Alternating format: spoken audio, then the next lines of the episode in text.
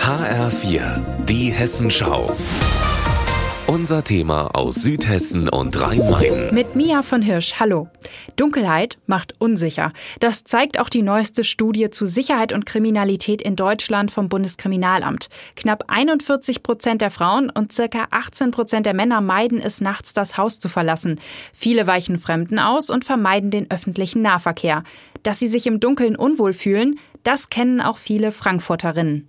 Ach, man ist einfach dann nicht mehr so entspannt. Man will ja eigentlich nach Hause oder irgendwo hin und dieses Aufpassen müssen da noch mal extra, stresst einen ein bisschen. Vielleicht eher, wenn man so abends nach Hause kommt und das ist irgendwie zwölf, halb eins, eins oder so und man ist wirklich allein in der Dunkelheit, aber jetzt nicht, wenn es irgendwie um fünf Uhr dunkel ist und ähm, also da habe ich keine Angst. Aber woher kommt unsere Angst vor dem Dunkeln?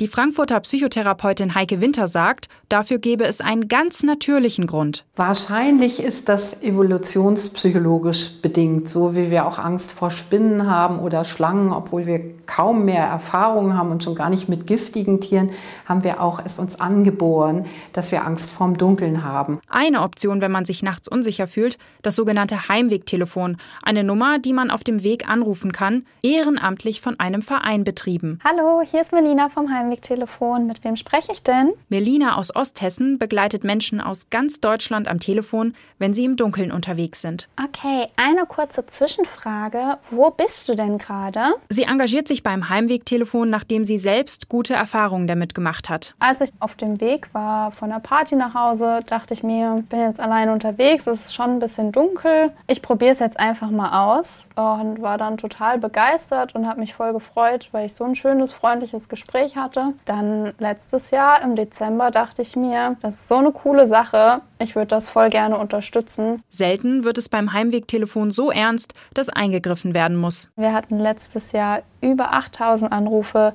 und gerade mal bei zehn davon brauchten wir Unterstützung von Polizei oder Rettungsdienst. Die allermeisten Gespräche sind super freundliche, lustige, nette Gespräche und die Leute kommen sicher zu Hause an. Und fühlen sich ja vielleicht schon beim nächsten Mal im Dunkeln nicht mehr ganz so unwohl. Mia von Hirsch, Frankfurt.